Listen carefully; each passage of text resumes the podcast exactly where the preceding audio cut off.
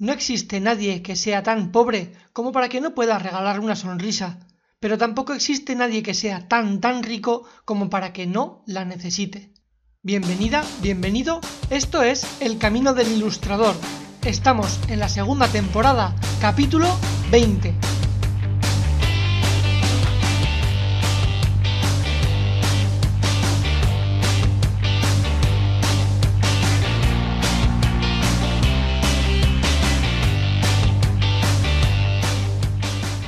Hola de nuevo, me alegra que estés otra vez por aquí. Pero si acabas de descubrir el programa y es la primera vez que te pones a escucharlo, te doy la bienvenida. Mi nombre es Ikram. Puedes ver mis trabajos en mi página web www.ikramstudio.com. Y tanto si eres nuevo como si no, déjame que te recuerde que tienes a tu disposición el correo del programa elcaminodelilustrador.gmail.com por si te apetece hacer alguna sugerencia o tienes alguna pregunta que hacerme. Recuerda que respondo siempre a todos los correos que me enviáis. Y esta mañana, como todos los días, me levanté temprano.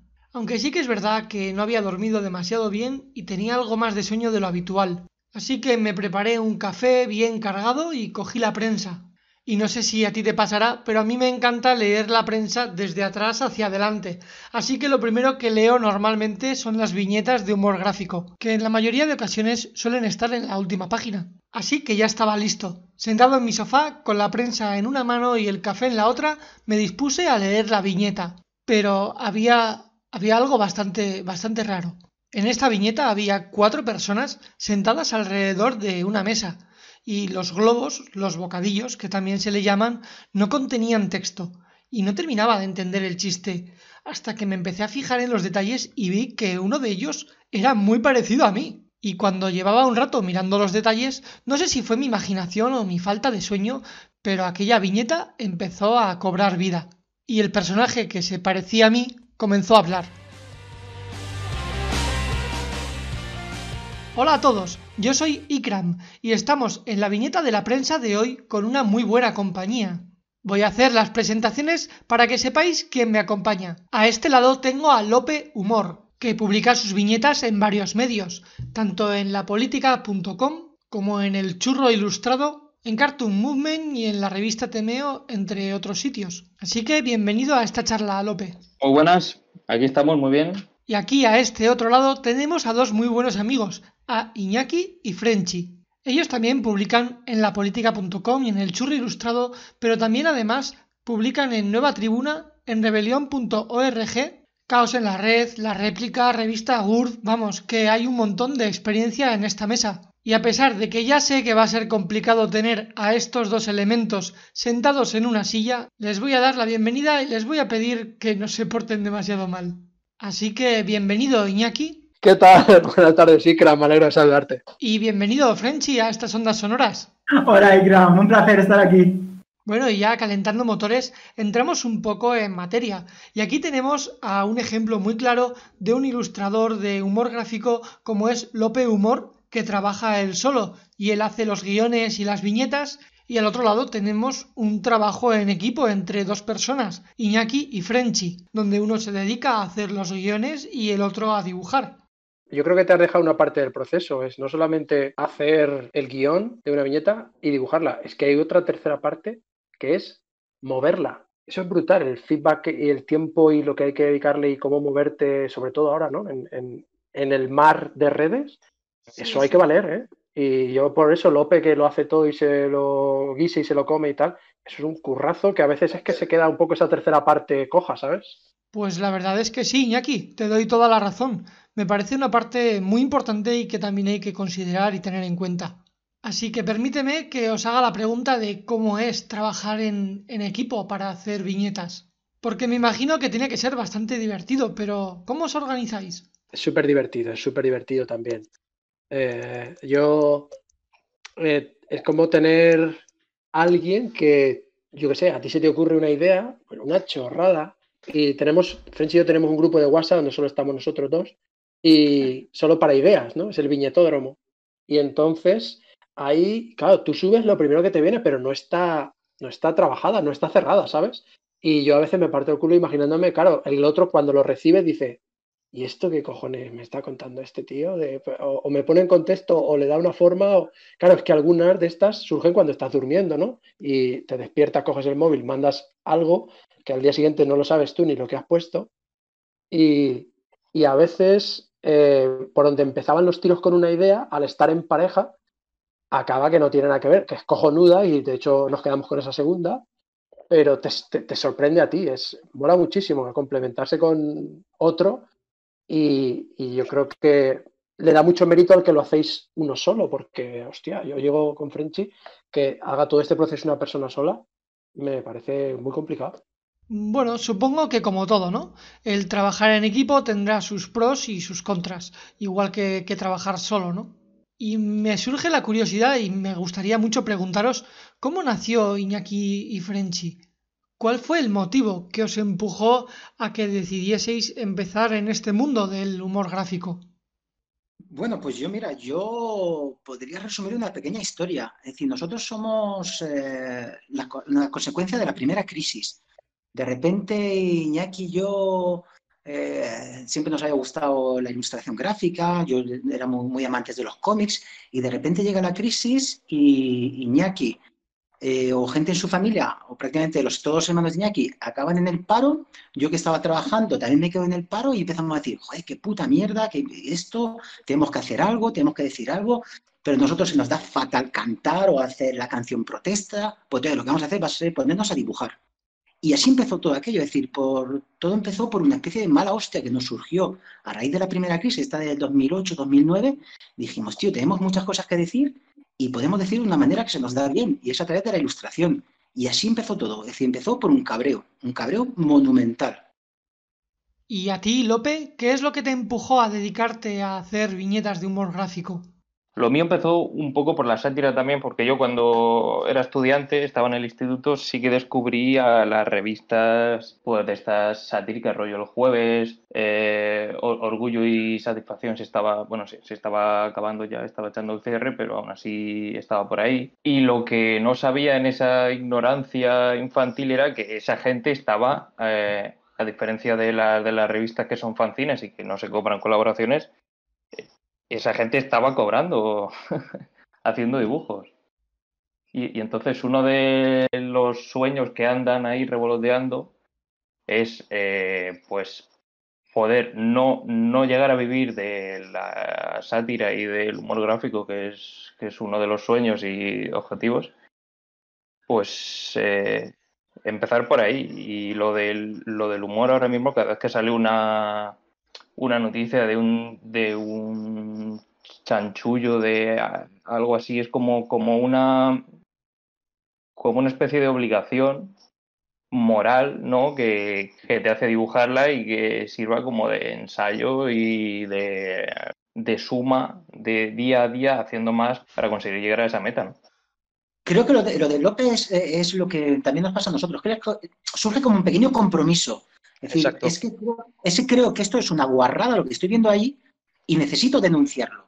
Y a mí se me da bien dibujar y se me da bien eh, los juegos de palabra, se me da bien eh, la, ironía. Pues voy a plasmarlo, voy a denunciar esto que me parece una guarrería, porque tengo el compromiso de hacerlo, porque soy una persona comprometida porque tengo, tengo mis ideales y lo hago a través de un dibujo. Y es lo que, lo que creo que está diciendo López. Y es una pasada. Es decir, cómo te llega a, trabajar una cosa de estas y a valer como, como, una especie de terapia personal. Es decir, para desahogarte y, y luchar y estar en la brecha. ¿Y a ti, Iñaki? Como soy el que dibuja, me pasaba una cosa curiosa y es que yo estaba enfadado ¿no? con la situación que había, yo quería tener un, pues un argumentario, quería contarlo, pero como el mensaje que uno recibe es el de, tú no te metas en eso, tú eres muy buen dibujante, chico, haz un dibujo majísimo, seguramente hasta eh, puedes venderlo porque haces exposiciones y tal. Y no te crees problemas ¿no? con tu público que te sigue, hay mucha gente que le gusta lo que haces, pero, pero no, no mojes, ¿sabes? Y de pronto fue, ya, pero tengo la sensación de que esto a mí personalmente es que no me está llenando, ¿sabes? Si lo que quieres es que haga una caricatura o que te haga un cuadro o que una ilustración que, le sirva a cualquiera, ¿no? genérica o blanca, empezó a no llenarme. Y de hecho, mm, si hay algo que estoy orgullosísimo de toda mi trayectoria es la trayectoria en la ilustración que llevamos eh, de viñeta crítica. La otra, pues me encanta, es una cosa que sigo practicando, pero no me cuesta. Esta es la que me llena porque precisamente me cuesta mucho. Sí, la verdad es que estoy muy de acuerdo en, en, todo lo que estás diciendo y creo que es una decisión que si la tomas la tienes que pensar mucho porque es una decisión realmente importante. No creo que a la hora de hacer humor gráfico en el ámbito de la denuncia social o económica o política o, o cualquier tipo de, de, este tipo de humor gráfico eh, pueda tomarse a la ligera y, y al final acompañas tus viñetas con un pensamiento o una idea personal, lo que hará que haya mucha gente que empatice contigo y, y, piense como tú, pero también existirá un montón de gente que no. Además, también pienso que para hacer este tipo de trabajo hay que estar muy actualizado y muy bien informado. Sí, claro, porque además hay una cosa que, que tú mismo lo has dicho, es decir, eh, le puede gustar o no gustar a una persona, pero es que el hecho de hacer eh, viñetas críticas o satíricas y más relacionadas con el tema político, te crea enemigos. Es decir, nosotros en nuestro proceso, desde que empezamos, recibimos mucho cariño de parte de muchos seguidores, o gente cercana, amigos, eh, vecinos, pero eso también nos creó muchos enemigos, porque tal y como está eh, tan, tan caliente el tema político desde hace unos cuantos años, es decir, gente muy cerca a nosotros, que podría llamar incluso amigos o conocidos, nos tomaron como enemigos por no seguir eh, haciendo cositas light, eh, se sentían atacados porque nosotros habíamos decidido hacer una crítica política o social del momento. Es decir, se paga un precio por hacer dibujos eh, de, sátira política. Porque hay opinión ahí también, ¿no? Digamos, no es, no es, no es hacer una, una ilustración, como decías tú, pues costumbrista, ¿no? Rollo como haces en P, ¿no? A lo mejor que no hay no hay opinión, no hay, no hay una segunda lectura, no hay eh, no se moja, ¿no? Sí, simplemente pues es una, una, una ilustración muda, digamos. ¿eh? Y si tuvieras que decirme qué es lo que más te gusta de todo esto de lo que haces, ¿qué es aquello que, que destacarías por encima del resto de cosas? A mí, a mí hay una cosa que me encanta de ser viñetista demográfico. Yo me seduce muchísimo. Y es que me da la oportunidad de ser valiente, ¿sabes? Es que hacer algo en mi casa que está de puta madre, un dibujo y tal, es cojonudo, pues ya está, ¿no? Pues he creado algo que es bonito. Pero tener la oportunidad de ser valiente no te la da muchas veces la vida, ¿sabes? Yo qué sé, si ves una situación y, y, sales de tu círculo de confort y, y te enfrentas a lo que está pasando, pues todos los días tengo esa sensación de, venga, vas a ser valiente y vas a denunciar esto, vas a hacer algo con esto, te vas a meter con esta gente, que, que gente, muchas veces estamos, bueno, ni sabrán que existimos, ¿no? Pero los que tenemos enfrente son gente que tiene muchísimo, bueno, abiertamente mucho poder, ¿no? Y tú estás ahí eh, desperdiciando la oportunidad de verdad de decírselo. Entonces, bueno, pues, pues decidimos que lo íbamos a hacer, que lo íbamos a aprovechar. Bueno, y, hablando de este tema, es muy importante también que tratemos eh, el tabú de, la censura, ¿no? Porque a pesar de que, bueno, vivimos en España eh, y hay seguramente países con un nivel de censura mucho más alto que en este, también lo hay aquí, ¿no? ¿O, qué opináis sobre, sobre esto? Sí, de todas maneras, aunque no estemos en países donde haya una gran, gran censura, existe en España una gran censura. Es decir, es que no nos podemos poner a hablar nunca, últimamente, que parece que es delito hablar no sé, de los, de los comienzos de la carrera espacial de, en España, con Carrero Blanco. Es decir, es que hay cosas un poquito, no sé, que, que, parecen que no se pueden tocar y ya han pasado ya 40 años. Es decir, que, que es que remover estas cosas es que sigue doliendo. Es decir, que cuando hablamos de que no hay censura, eh, no sé, eh, debería, o sea, no nos podemos mover con, con, total libertad todavía en el tema de ilustración, o esa, o esa sensación tengo. Y si no, tal y como ha comentado López, cuando se inició en esto con Orgullo y Satisfacción, es decir, fue una revista que se vino abajo por, las presiones que había y todavía el tema político no estaba muy, muy calentito. Así que imaginaos ahora, algo así. Sí, bueno, cuando hablamos de, de, la censura es inevitable llegar a hablar de, de, los límites del humor, ¿no? ¿Cuáles son los límites, los límites del humor, ¿no? Uf, yo creo que el primer límite del humor te lo pones tú, es ¿tú quieres comer de esto o no quieres comer de esto? Y ahí ya te, te posicionas. Si tú tienes otro, otra fuente de ingresos, el límite del humor tuyo va a ser diferente que si este es el único comedero que tienes. Claro, nosotros, hablo por Iñaki Frenchy, en nuestro caso tenemos otro oficio y es una ventaja que cómo no la aprovechas. Es, si yo no, no, esto no voy a, hombre, me puede dar problemas, pero no voy a comer de esto a día de hoy, ¿cómo no voy a aprovechar esa ventaja? O sea, invierto eh, el prisma y lo veo como otros no pueden elegir como puedo elegir yo. Así que, ¿por qué no voy a meter el dedo en, voy a meterme en este charco, ¿no?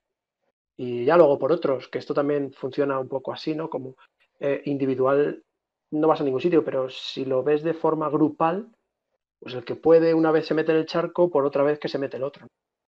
Pues yo, a ver, esto de los límites del, humor se ha, hablado, se ha hablado mucho, ¿no? Y es un poco, es un poco confuso, digamos. Yo límites no le veo.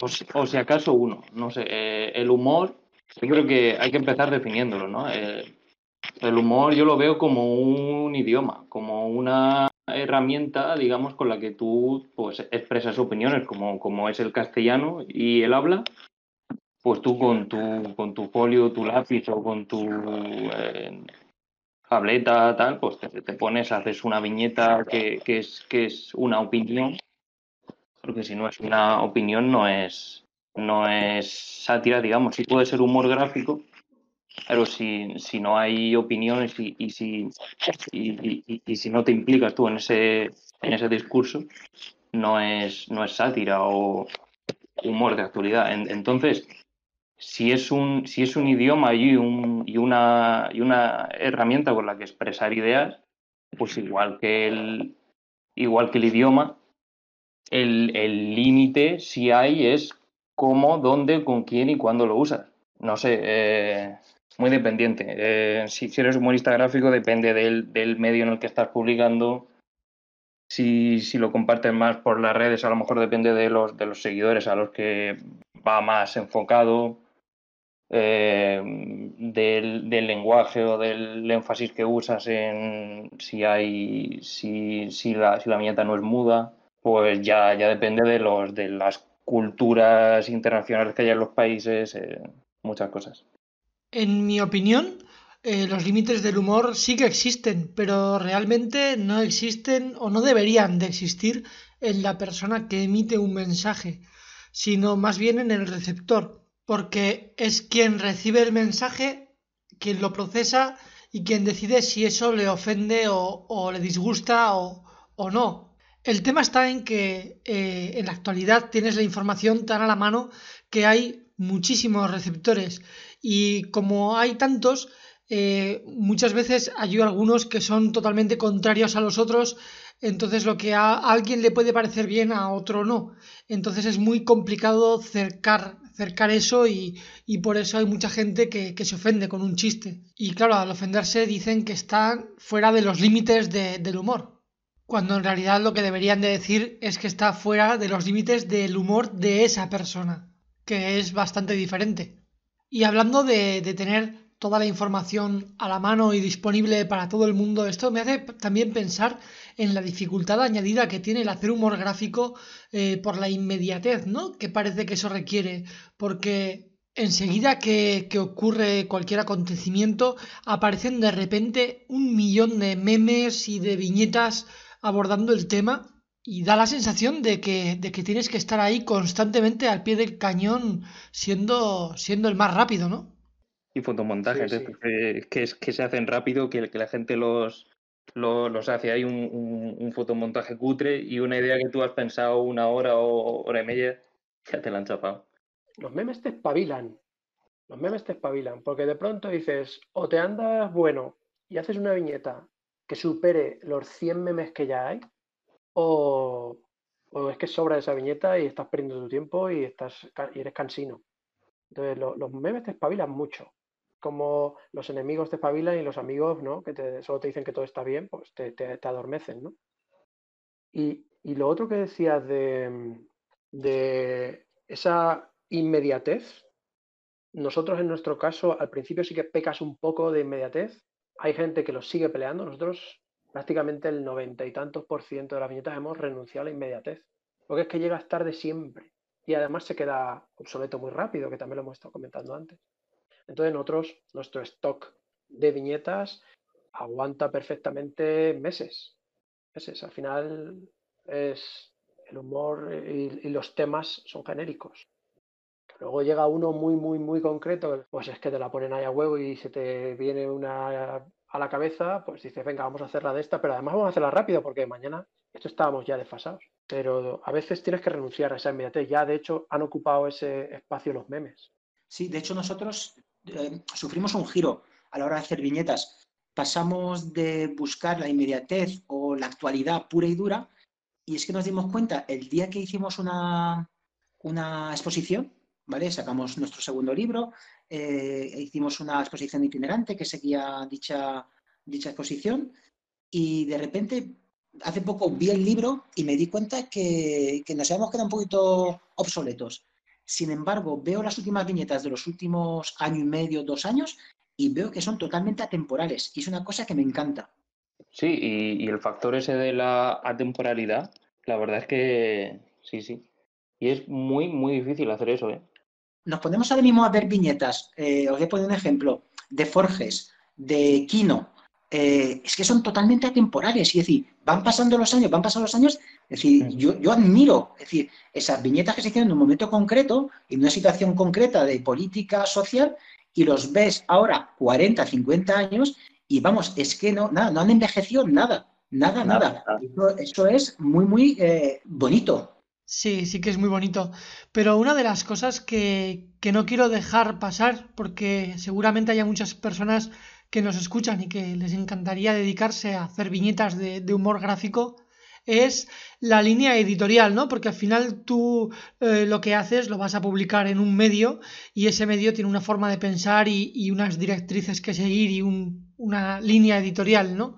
Y, es muy importante que coincidas con esa, con esa línea porque si te sales de ahí o en algún momento dejas de, compartir esa manera de pensar y empiezas a hacer eh, otro tipo de chistes o otro tipo de contenido, es muy probable que empiecen los problemas, ¿no? ¿Qué, podéis decirme respecto a esto? Sí, claro, y, bueno, y ya nosotros que somos ilustradores y lo conocemos, ¿cuántos casos no conocemos ya de gente que ha tenido que salir del medio de comunicación en el que estaba porque no seguía la línea editorial de, su periódico. De hecho, ahora mismo creo recordar, y perdonad si me equivoco, eh, recuerdo a H cuando salió de Luffington Post, creo que fue, hubo alguna historia parecida. Es decir, le pidieron algo y tuvo que ser ahí. Y H es buenísimo. Desde aquí le mandamos un saludo muy grande a H.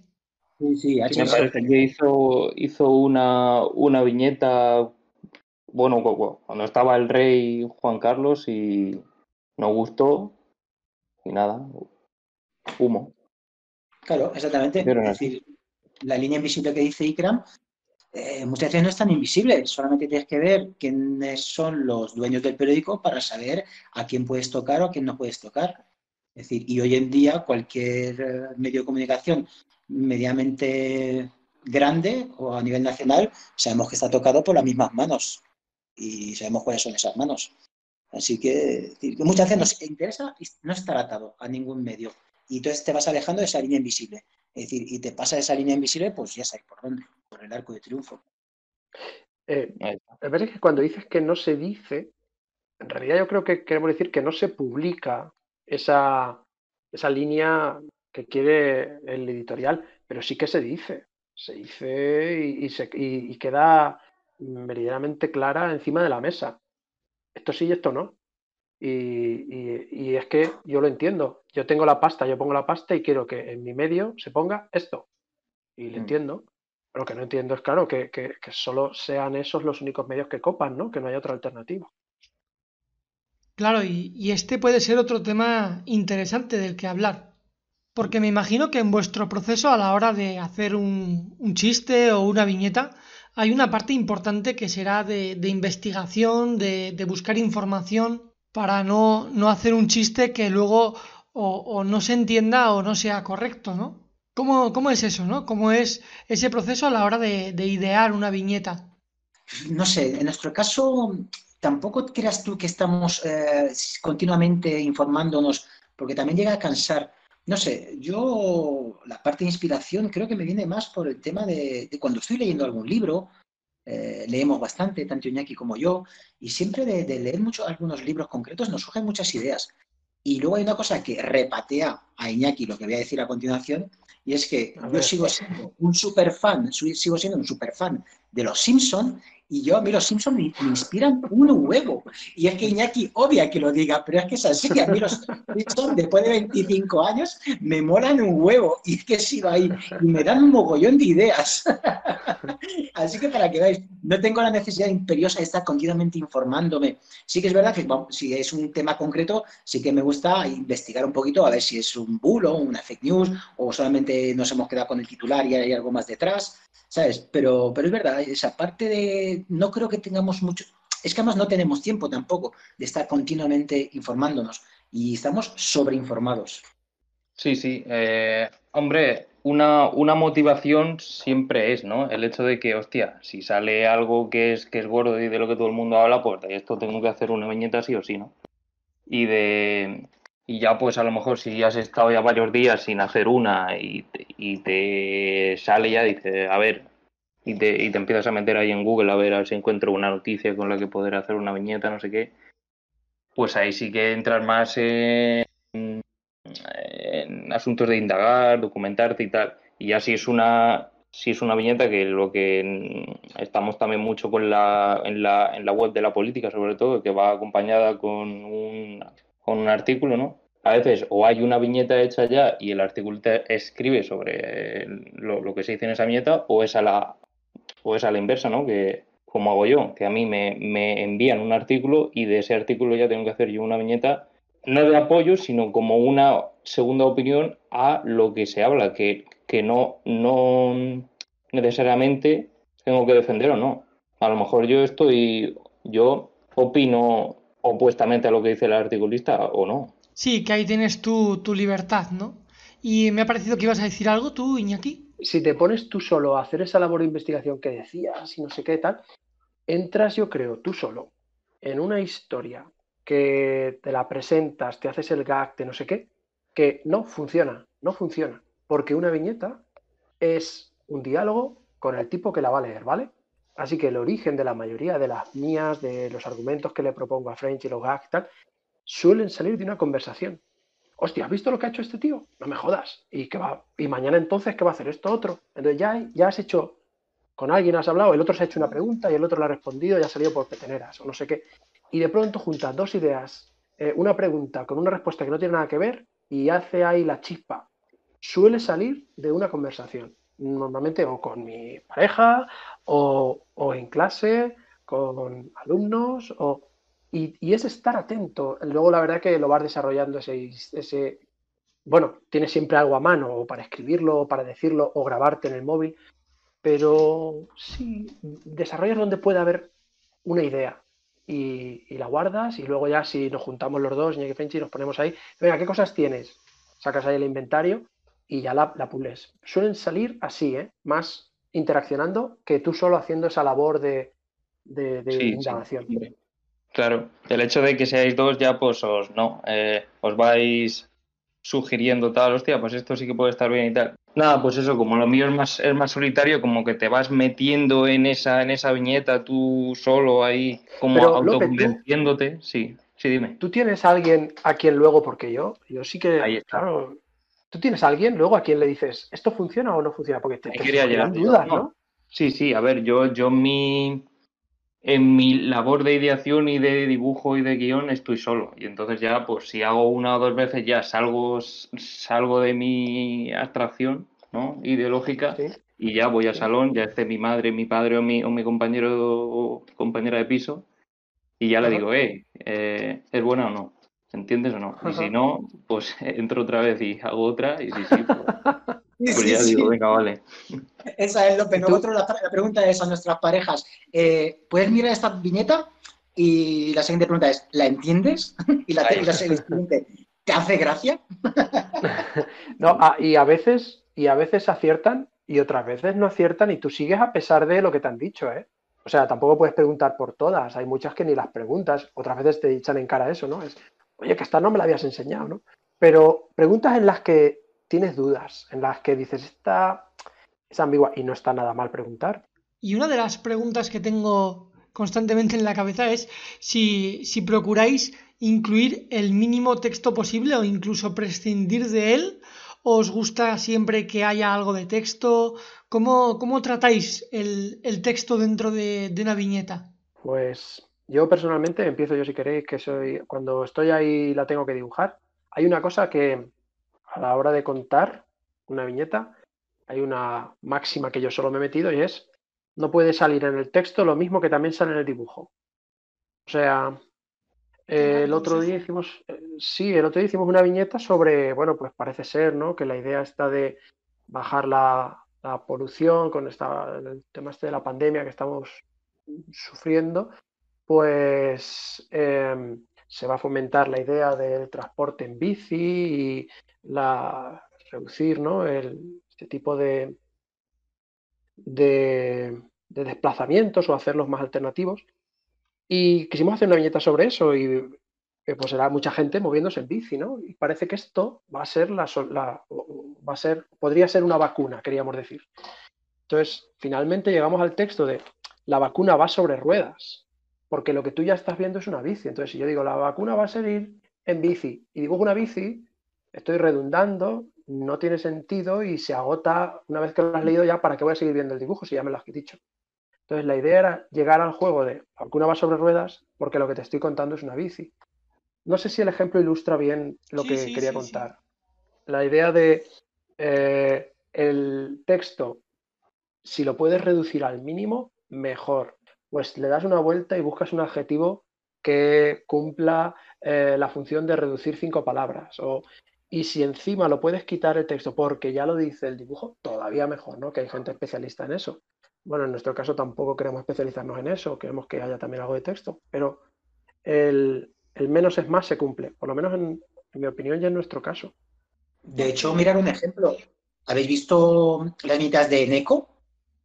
Es decir, las viñetas de Neko, estamos hablando de, es prácticamente todo dibujo. Tiene dos palabras, tres a lo sumo, y es que son buenísimas. Es decir, el dibujo te lo cuenta todo y si te lo necesitas rematar con alguna, alguna palabra, te la remata, pero ya está, estamos hablando de dos, tres palabras como mucho. Es decir, y yo admiro ese tipo de humor, es decir, ser capaz de contarlo todo pero, y únicamente con el dibujo. Pero yo creo que eso ya es un género, ¿eh? Dentro del humor, el género de contar sin palabras, que tampoco es nuestra elección, ¿no? Yo creo que eso No, es un género dentro. Mm, Algo así como un humor gráfico muy, muy, muy conceptual, que es el más complicado de hacer además, Sí. y es el que más gusta y, y, Sí. y es el más comercial también, es el que más, es el que más se, se puede llegar a ver en un libro o en Pero- una recopilación, y el más, mm, sobre todo esto, es el más atemporal, ¿no? Yo tampoco quiero, voy a romper una lanza a favor del texto. A mí también me gusta que haya texto porque a veces el lenguaje da para unos juegos divertidísimos, Sí, y que funcionan muy bien. A mí también me gusta a veces, ¿eh? Y hacemos paradojas con, eh, pues no sé, pues el otro día sacamos la de, en vez de justicia poética, justicia pandémica. Pues funciona y me gusta usarlo el lenguaje también, meterlo. Es otro, yo creo que es otro género, ¿eh? Igual es una de las ideas que por las que no está mal empezar, es posicionarte, venga, ¿por dónde mm, quiero tirar? Creo que hablar sobre qué tipos de humor gráfico hay o incluso clasificarlos y todos los temas que estamos tratando son muy interesantes. Pero creo que alguien que esté empezando y que se quiera dedicar a hacer su tira cómica o su, sus viñetas de, humor de actualidad o sátira política, etcétera, estará preguntándose y, seguro que, le gustaría que os preguntase eh, cuáles son vuestros procesos para, buscar una idea, para, para, encontrar ese chiste o esa chispa que, que haga que eso funcione, ¿no? Eh, ¿Qué es lo que hacéis para, para inspiraros o buscar ideas? No sé, yo en nuestro caso, o al menos en mi caso, y creo que tengo un poquito de aquí, es que creo que continuamente estamos pensando. Es decir, eh, no sé, estoy leyendo un libro y de repente leo una frase que me gusta y de repente cojo, dejo el libro encima de la mesita y digo, pues de aquí se podría sacar algo. Y empiezo a pensar, y empiezo a pensar. Y en una noche puede ser que me lea dos caras o dos, dos páginas de un libro. Y de ahí saco cosillas. Es decir, y otras veces hay una parte también de inspiración, es decir, un gag que te, se te ocurra porque has escuchado a alguien en la calle decir no sé qué, o a tu vecina gritarle a sus hijos no sé qué desde el patio interior. Es decir, que hay muchas maneras de, inspirarte. Es decir, pero yo, como os he comentado antes, el tema de leer a mí me, funciona muy bien. Es decir, las ideas que te surgen de leer algunos libros, es decir, de cualquier tipo, desde otro tipo de cómic o alguna novela o, mira, no, voy a, no quiero parecer un flipado ahora, ¿vale? Pero últimamente estoy leyendo muchas cosas de, Chomsky, no a Chomsky. De hecho, desde que empezó el confinamiento he estado con Chomsky y ahí se saca un montón de historietas y está muy guay. Es decir, es un tío que, te, que te ayuda a sacar ideas. Eso es mi caso. ¿Y vosotros? A mí me ocurre más si me, si me llego a forzar, ¿no? Eh, el hecho de que sea eh, obligatorio, digamos, de forzarte y que, y que al final sí que sale algo. Siempre sale algo. Sobre todo si es, si es de humor satírico y es de humor de actualidad que va sobre una, sobre una noticia, al final sale algo. Mejor o peor. Otra cosa ya, pues, sí, y, en, y ya pues, pues sí, como, como, en, como en vuestro caso también, en conversaciones, en, cuando estás viendo la tele o leyendo un libro sale algo también siempre. Siempre, siempre tiene salida. ¿Y tú, Iñaki? ¿No, Fred? Sí. Iñaki. Eh, sí, la idea de ir siempre. Es que parece, parece una obviedad, pero es, eh, la idea es estar siempre atento hay una conversación, y claro, yo tengo el grupo que tengo con Frenchy de ideas eh, de WhatsApp que tenemos, pero es que también tengo un grupo donde solo estoy yo solo y me voy mandando mis ideas, pero es que también voy, que parezco, ¿sabes cuando Wyoming hace como que graba en una grabadora? Pues lo mismo, me mando a mi propio grupo mis propios audios, ¿no? Y estoy hablando con, con Chusita, con mi pareja, y dice algo y la interrumpo para grabar una idea y dice, pero es que mm, desconecta, ¿no? Pero es que funciona así. Tú vas viendo cosas y vas viendo, vas viendo un gag eh, mm. Otras veces tampoco puedes estar pendiente de esto. Oye, ¿no tendré inspiración? No, no, no puedes estar. Y entonces tú dices, hay un tema que está encima de la mesa, pues venga, saca un papel en blanco y empieza a poner chorradas sobre eso. Y, empieza a funcionar, empieza a funcionar, ¿eh? Tal, tal. Y más nosotros, bueno, la ventaja que llevamos, de pronto le mando a este o él me manda a mí y se van puliendo y se van construyendo solas. Cada vez con el tiempo lo haces más rápido, mejor, y, y, tú eres el primero que te sorprende y te gusta. ¿eh? Tú eres el primero que no sabes que iba a acabar así y te convence. Bueno, ya hemos hablado bastante sobre el mensaje y el chiste y el cómo buscarlo, etcétera. Pero me gustaría eh, hablar un poco sobre la otra parte de lo que es una viñeta, que es el dibujo. ¿Qué, opináis? Eh, porque hay un típico debate de si es más importante el dibujo que el chiste o el, chiste más que el dibujo, tienen que estar las dos a la vez. No sé, ¿qué, opinión os merece o qué tenéis que decir sobre, el dibujo en, una viñeta, la importancia que tiene o la función que, que realiza? Eh, eh, hay que romper también una lanza por el dibujo. Lo hemos vapuleado, pero es verdad que hoy en día que la imagen es tan rápida, ¿no? Como pasamos el dedo, pa, pa, pa, pa, pa, tantas imágenes en las redes, no sé qué. Solo paras un segundo por la imagen, es verdad. Le das un, segundo más de, o, un segundo es decir mucho. Eh, y ahí sí que tiene que funcionar. Ahí, en ese segundo de que se paren. La diferencia entre, pues por ejemplo, ¿no? Nosotros muchas veces hay un fondo naranja que es ¡pam! Destaca, vale, ya te tengo. Ah, hostia, hay una línea limpia que no sé qué, ¡pam! Ya te tengo. Pero después, la segunda oportunidad es esa, ¿no? La del gas. Así que sí que es verdad que necesitas un dibujo que en ese mar que decíamos no se pierda, y luego ya si encima se reconoce mejor, pero cumple solo esa función. Incluso para enganchar a gente nueva, porque los que ya te siguen les da igual que mañana no hicieses dibujo, pero para los nuevos sí lo necesitarían.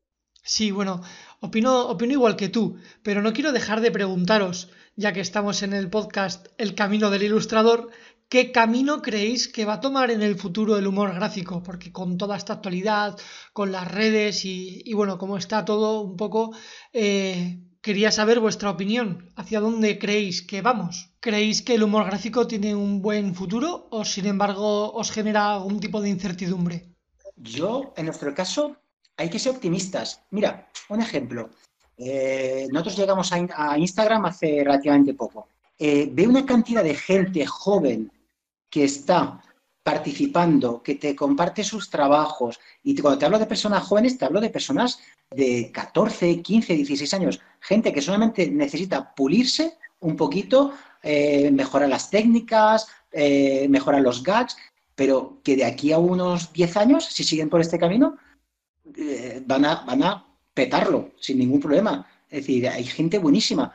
Es decir, hay que ser optimistas. Y siempre y cuando haya injusticias, creo que siempre habrá viñetistas que lo critiquen. Esa es mi opinión. Pues yo en cuanto a gente que va naciendo, digamos, hay un montón de gente joven que está, que está empezando o, que ha empezado ya que son súper, súper, súper buenos. Lo que veo yo más es el cambio de formato que se está, que se está, que se está dando ya y se, está dando ya desde, desde los diarios físicos hasta los, hasta los diarios online que se va a dar y, se, y se está dando. Así que incertidumbre yo, mm, mm, pues no, no veo, digamos, eh, va bien la cosa.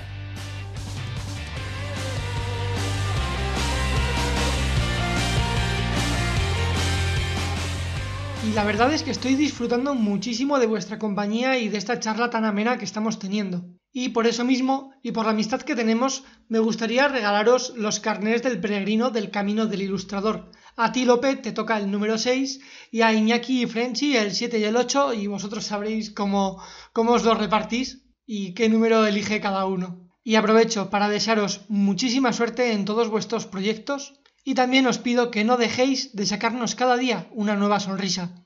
Qué guay, muchas gracias, Ikram, un detallazo.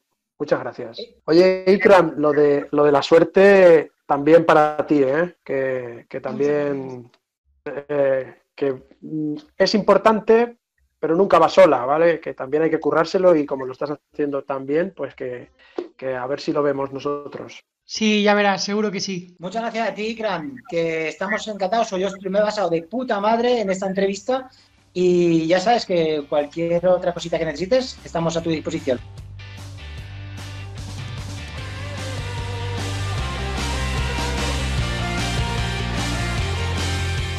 Ya estamos llegando al final de este capítulo. Espero que te haya gustado y que te haya resultado interesante. Y yo la verdad es que me lo he pasado en grande. De hecho, os voy a dejar al final unas tomas falsas para que vosotros también os podáis reír a carcajada suelta igual que yo. Así que quédate y no te lo pierdas. Pero antes de todo eso, llega el momento de la recomendación. Y esta vez voy a hacer caso a uno de nuestros invitados que nos ha recomendado un libro para que tu camino desde este hasta el próximo capítulo esté plagado de risas. Y el nombre de ese libro es Orgullo y Satisfacción, Grandes Éxitos. Como siempre te lo dejaré en la descripción de este capítulo. Y aunque si lo compras a través de ese enlace no te va a salir más barato, sí que es verdad que vas a ayudar y a contribuir a que este podcast sea sostenible. Ya que por cada compra que hagáis en Amazon a través de los enlaces que os dejo en la descripción de cada capítulo, Amazon aporta un porcentaje bastante pequeñito a este podcast.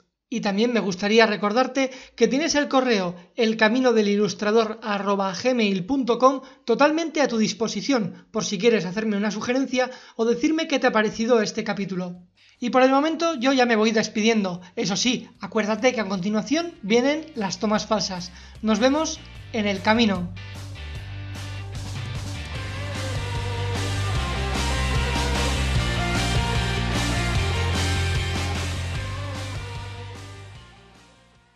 Hola Iñaki, ¿qué tal estás? ¿Qué tal, López? Buenas tardes, me alegro de saludarte. Me has llamado López, pero vale. Ah, perdóname. bueno, esto se va a editar, ¿no? editando, editando, editando. escucha, estaba, estaba, por dentro. Iñaki, no la cagues, Iñaki, no la cagues. Este- ¿Frenchy? Sí, parece que se ha caído. Ahora, ha vuelto. Ya está ahí. ya está aquí pero no sé, ha pasado algo. Estaba hablando Ikram y me he ido y, ha dejado de escucharse, pero seguía aquí eh, la llamada. No sé, algo raro ha pasado. No te preocupes, que luego se arreglan todas estas cosas luego. Se edita todo. Palabra mágica. Editar. editar. editar. Sí, estaba preguntando. Yo normalmente Eh, o sea, eso de normalmente cuando lo edites lo quitas, ¿vale? Sí, Yo- no te preocupes. No tener hermanos tampoco, que no sé si lo habéis comentado, pero soy, sois hermanos, ¿no? Sois, ¿no? No, no. No, que va. ¿No Somos hermanos? colegas. somos quintos, somos quintos. Sí, hostia, Eso pensaba va que eres para hermano. bolsa, ¿eh? Los hermanos. No, no, no, que va, que va. Pensaba que sí, tío. Hace, hace Oye, poco una cosa. la- Es la primera vez que grabamos un podcast, para que lo sepas. Es decir, hemos tenido Sí. algunas entrevistas en radio, en tele, pero nunca habíamos grabado un podcast. Es decir, estamos pidiendo la virginidad contigo. No sé cómo tomarme eso.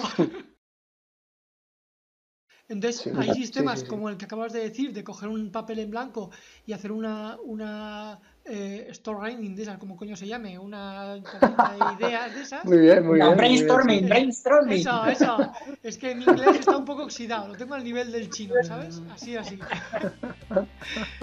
El brainstorming ese.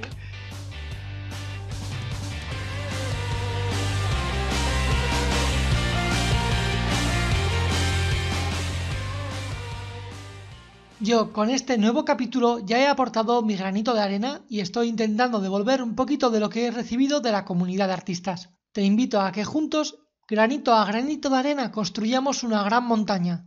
Y para eso lo único que necesito es que haya más personas que conozcan el programa. Así que si te apetece, sería genial si compartieses el programa con todas aquellas personas a las que tú creas que le puede interesar. Además, si quieres que trabajemos juntos, recuerda que en mi página web ikramstudio.com puedes ver mis trabajos o ponerte en contacto conmigo. Así que ya lo sabes, allí te espero.